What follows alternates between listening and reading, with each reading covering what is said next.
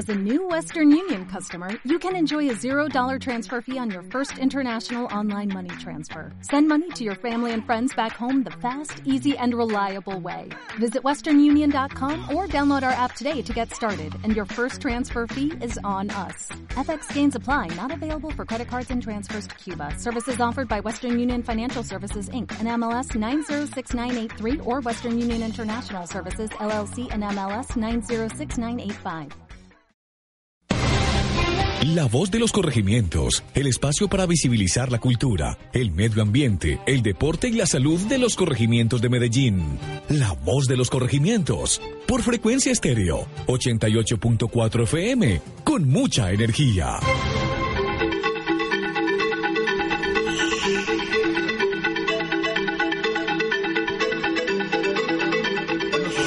Siete y seis minutos de la mañana, se nos está creciendo este equipo acá, Freddy. Qué bueno esta mesa de trabajo tan nutrida que tenemos con gente pues tan representativa acá, el corregimiento, líderes, artistas.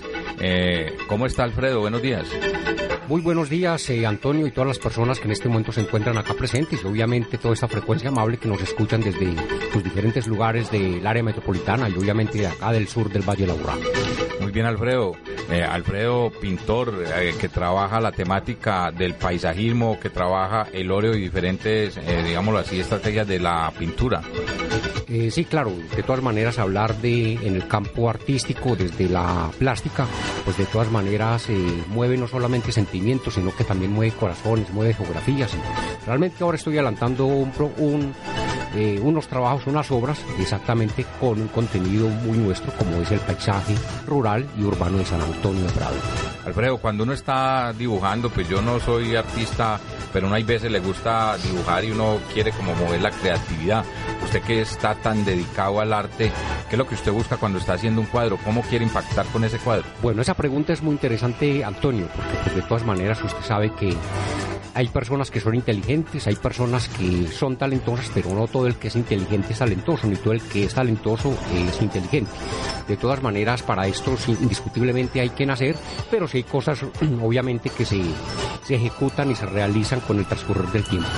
Eh, ¿qué, ha, ha hecho usted para llegar a la posición donde está para lograr hacer esos cuadros tan maravillosos que hace? A ver, Antonio, de todas maneras son eh, múltiples razones, son muchas de las de las cosas por las cuales esto esto me mueve y una de ellas que sin duda eh, hay que abonar, hay que reconocer es la disciplina y, y la buena terquedad, la terquedad obviamente genial.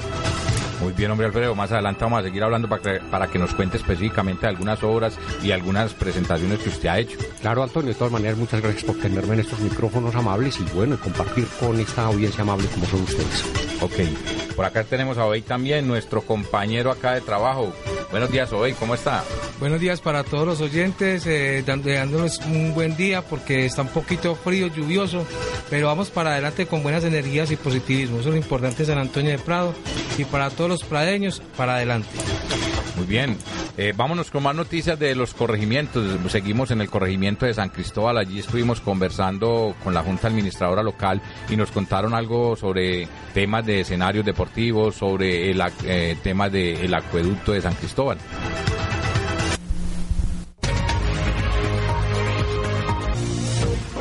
Por 2.500 millones.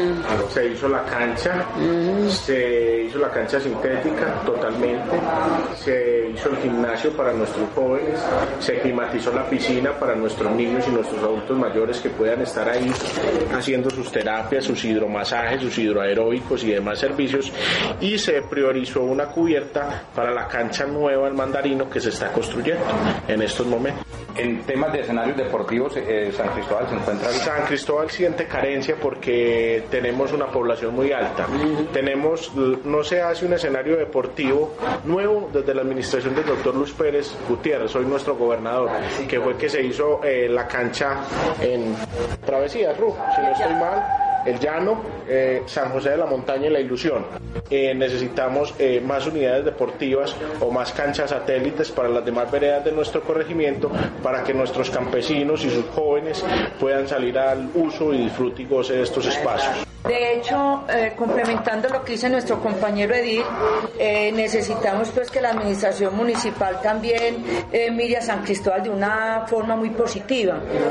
Aquí cuando queremos invertir y cuando queremos de pronto priorizar recursos para un coliseo o de pronto una unidad deportiva integrada, es muy difícil encontrar el, el predio, porque todos los que queremos como proporcionar que están en zona de alto riesgo en la unidad deportiva que tenemos ahora y que se invirtieron eh, eh, unos recursos de jornadas de vida, una cancha sintética muy elegante y que eso hay que agradecérselo al, al alcalde Aníbal Gaviria, que dejó una obra muy interesante en nuestro corregimiento Allí pensamos hacer un coliseo con esos recursos de jornadas de vida, pero desafortunadamente para planeación eh, todos estos pedidos de allá de la unidad deportiva están en zona alto riesgo.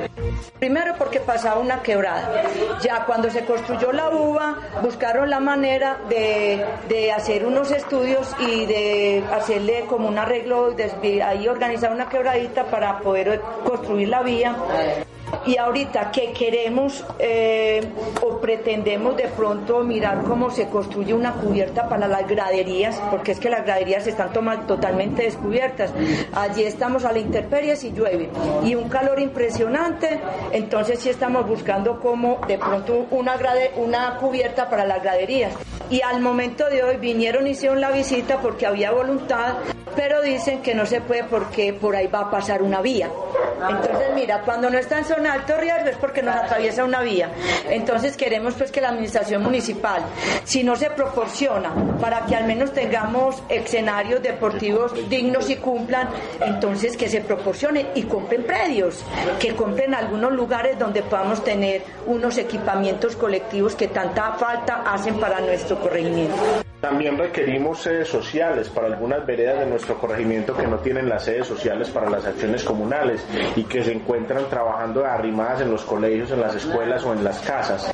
Necesitamos sus sedes propias para que puedan tener allí sus centros de integración barrial, comunal o veredal, para que desde allí sigamos haciendo esta linda tarea eh, que es la acción comunal. Don Antonio, es que aquí en San Cristóbal hay mucho que hablar. Le cuento en saneamiento básico, importantísimo que empiecen a invertir saneamiento básico y agua, potable en nuestro corregimiento, fortalecimiento de los acueductos veredales. Tenemos un grave problema en uno de nuestros acueductos, eh, que es el ato, y además también el problema tan gravísimo en este tema que es saneamiento básico. Queremos que por favor la administración también invierta en este aspecto. En San Antonio de Prado, debido al crecimiento poblacional en este momento, no dan la capacidad.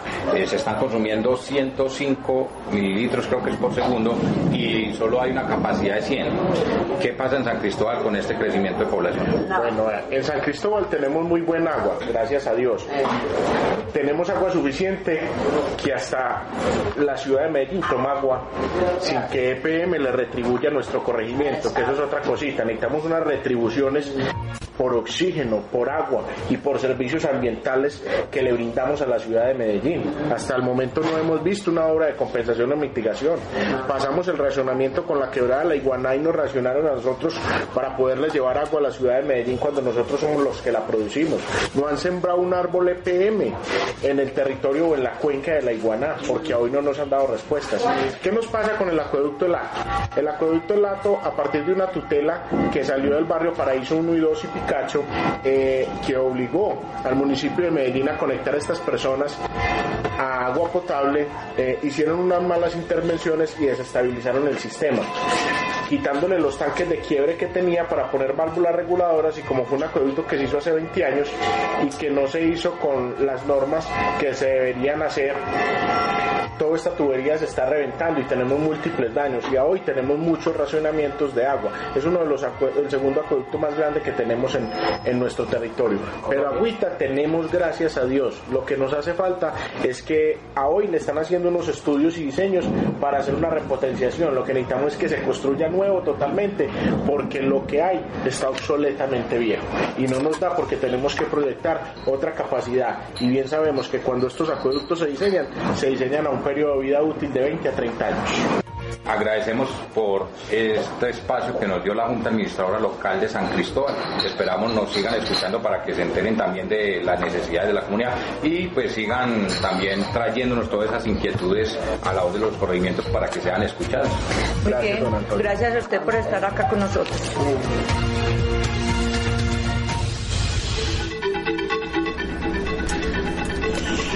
Ya tenemos las 7:15 minutos. Eh, Antonio nos escribe por acá. Ana Isabel Rivera desde Santa Elena nos dice que está sin energía eléctrica desde las 7 de la mañana. ¿Cómo le parece? Bueno, que ahí está pues, ¿qué pasaría ya con el servicio? ¿No nos dice ahí qué pasó la oyente? No, no, me dice que está sin energía desde las 7 de la mañana solamente.